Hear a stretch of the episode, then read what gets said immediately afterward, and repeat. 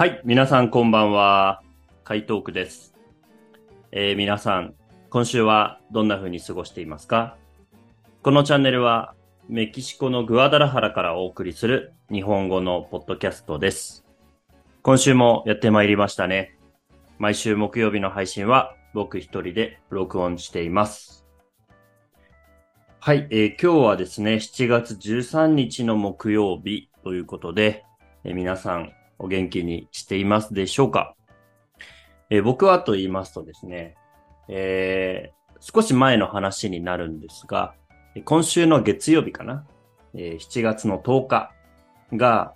あの、日本ではですね、えー納豆の日と言われているそうで、どうして納豆の日かっていうのはですね、その、納豆っていう、その言葉の音がありますよね。で、そのなは数字の7に似てるし、それからとは10の他の言い方なんですよね。ということで、7月10日、7の10は納豆の日ということらしいんですね。で、まあ僕はメキシコに住んでいるので、納豆食べたいなと思っても、まあ一応ね、あの日本食のあのスーパーとかあるので、そこで買えるんですけど、まあ、えー、毎日はね、ちょっとさすがに食べられない。はい。あの、でも、あの、7月10日の、その今週の月曜日は、えー納豆を食べまして、なんかすごくこう、なんていうか、嬉しい気持ち、すごく幸せな気持ちになりましたね。うん。で、まあその日もね、あの僕のインスタの方で、このインスタのストーリーでアップしてる、毎日、あの、いろんな曲を紹介するっていうやつですね。そこで、あのーまあ曲を紹介しながら、その納豆の、あの、ね、えー写真をいくつか出して、で、皆さんに紹介したんですけども、結構ね、反応も良くて、あ、これ食べたことあるとか言って、言ってくれた人もいるし、あのーなんか、えっ、と、グアダラハラのどこで、えー買うことができますか？とか、あの、聞いてくれた人もいたので、あ、なんか、みんな興味はあるんだなと思って、はい。すごく嬉しい気持ちになりました。ということで、そんな感じで僕は一週間を過ごしています。皆さんの一週間はどうでしょうか？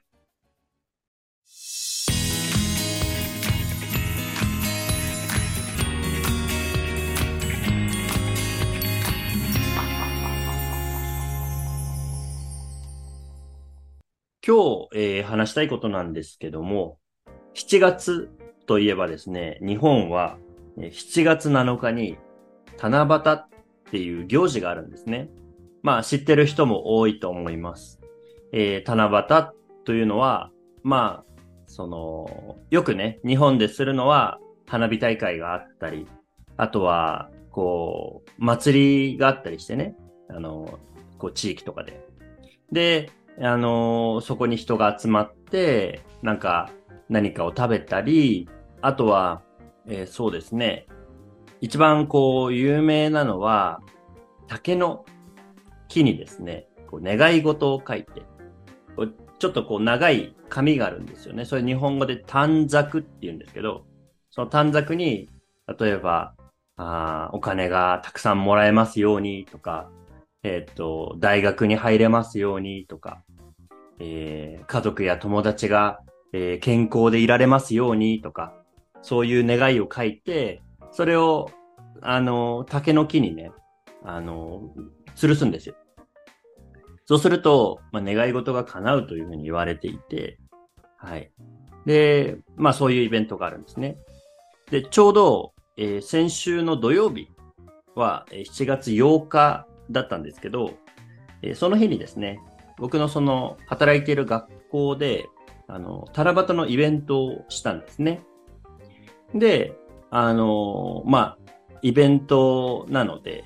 ちょっとこう、なんか食べ物、日本の食べ物を、えー作って出したり、それからさっき言った、その短冊を学生に書いてもらって、実際にその学校に竹の木があるんですね。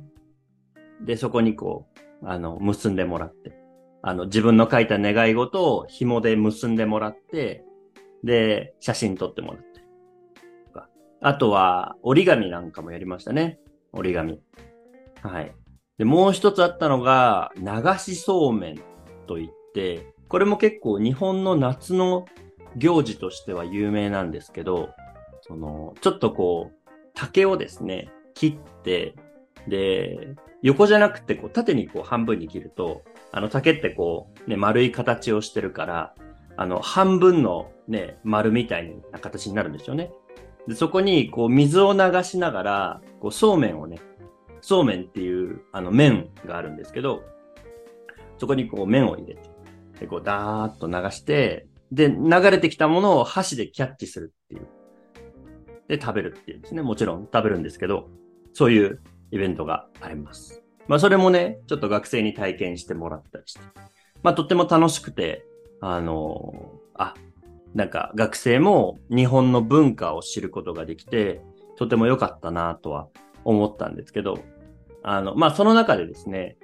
もう一つ、その学生が、あの、頑張ったことがありまして、僕は、あの、その、えー、学生が頑張ったことをずっとサポートしてきたので、今日はそれについて話したいなと思います。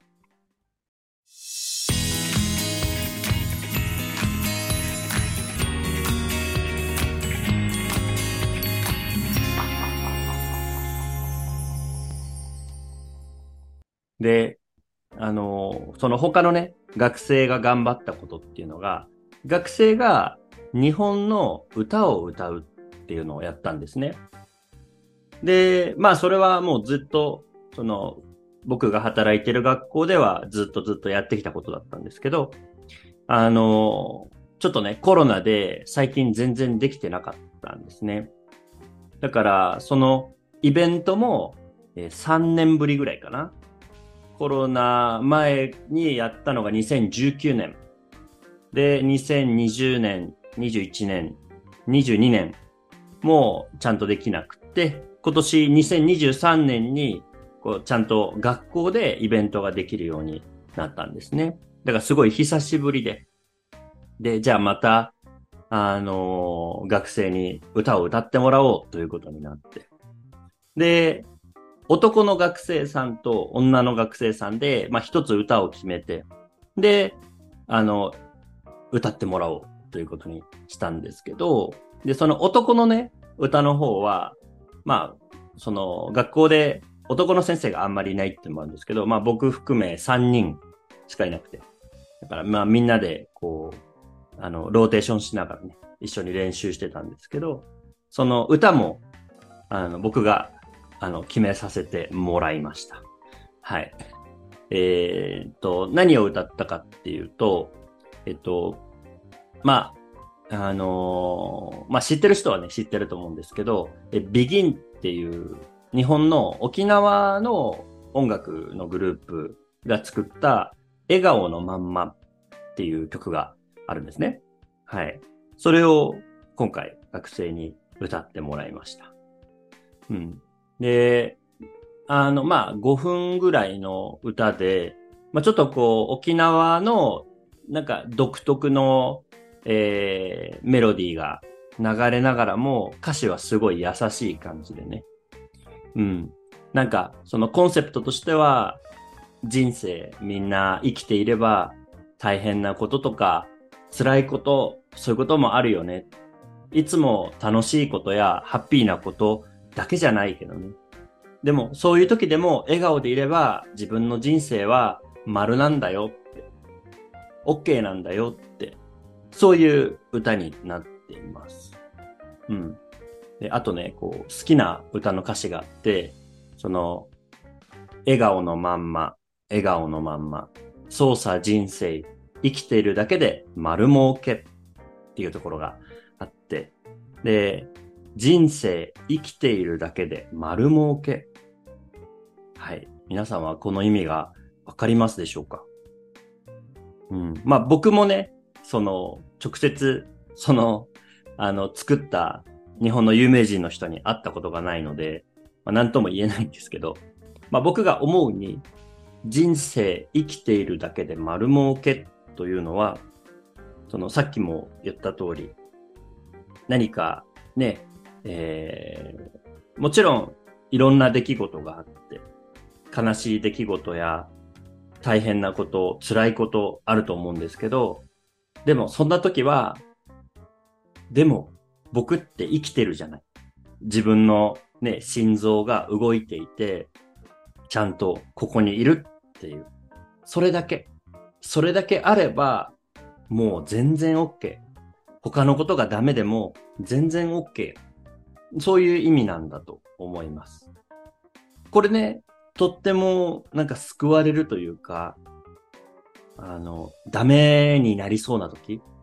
はあ、どうして俺の人生ってこんなうまくいかないのかな？どうして僕っていつもこうなのかな？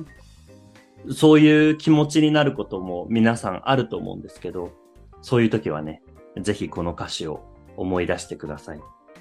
はい。笑顔のまんま、笑顔のまんま、操作人生、生きているだけで丸儲けです。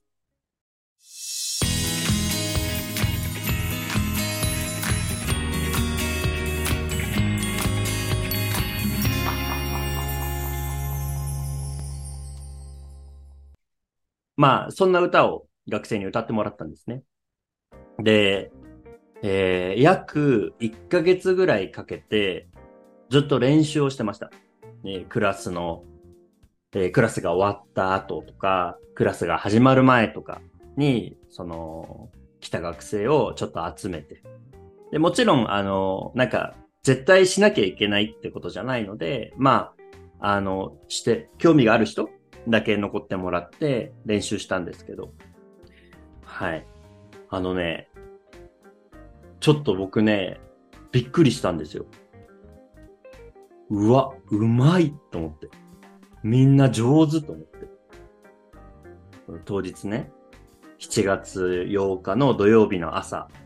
あ、違うな。えっと、朝じゃなくてお昼でしたね。イベントが始まってすぐ歌を歌ってもらったんで、12時ぐらい。うん、12時半ぐらいだったかな歌ってもらったんですけど、聞いててね、うわ、上手と思って。うん、しかも、こうみんななんか、自分の、ただね、こう歌詞を読んで歌ってるだけじゃなくて、ちょっとこう気持ちも入りながら歌ってる感じがして、すごくね、見ていて嬉しくなりました。うん。なんか、実はね、あの、女の、女の子の学生さんの歌の方はですね、スペイン語の翻訳があったので、YouTube に。まあ、それを見せながらやってもらったんですけど、その僕が選んだ男の学生さんの歌は、スペイン語の翻訳がなかったんですよ。でああ、用意してあげればいいなぁと、用意してあげなきゃいけないなぁとか思いつつね、あの、でも、ちょっとバタバタバタバタしてて、なかなかできなくて、そのまま、あの、七夕のイベントの日を迎えたんですけど。一応ね、その、どんなことを言ってるか、コンセプトはね、学生に伝えてたんですけど、あでも、それでも、なんか自分なりに、その歌を理解してくれて、歌ってくれたのかなと思って。なんかそれがすごい僕は嬉しかったですね。うん。なんだろうな。なんか、そういう学生の姿を見ていて、やっぱり思うのは、何でも、やっぱりこう、続けること？何でも何でもそうだと思うんですけど、なんか、あの、ある一定の期間続けることで上手になるんだなと思って。あの特に日本の歌ですから、メキシコの歌と違って、こう歌い方のこうリズムの取り方とか、こうメロディーラインとか全然違うし、うん。でも、きっと伝わるものがあるだろうなと思って僕はこれを選んだんですね。うん。でもそこは伝わったかなとも思うし、学生がその練習をたくさんたくさんして、ね、7月8日のイベントの日、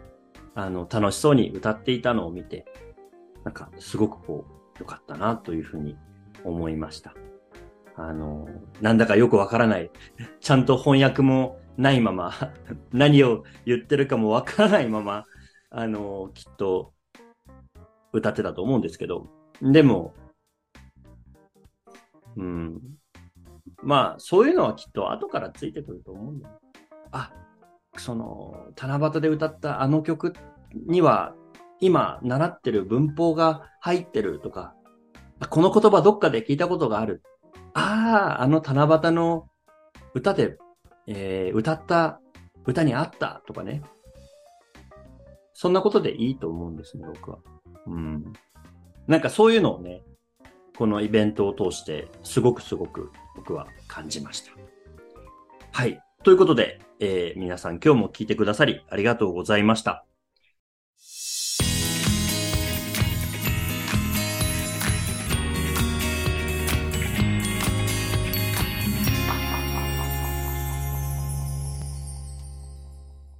ではでは、そろそろ今日も終わりにしたいと思います。この番組はメキシコのグアダラハラで毎週木曜日と日曜日の夜11時に日本語で配信しています。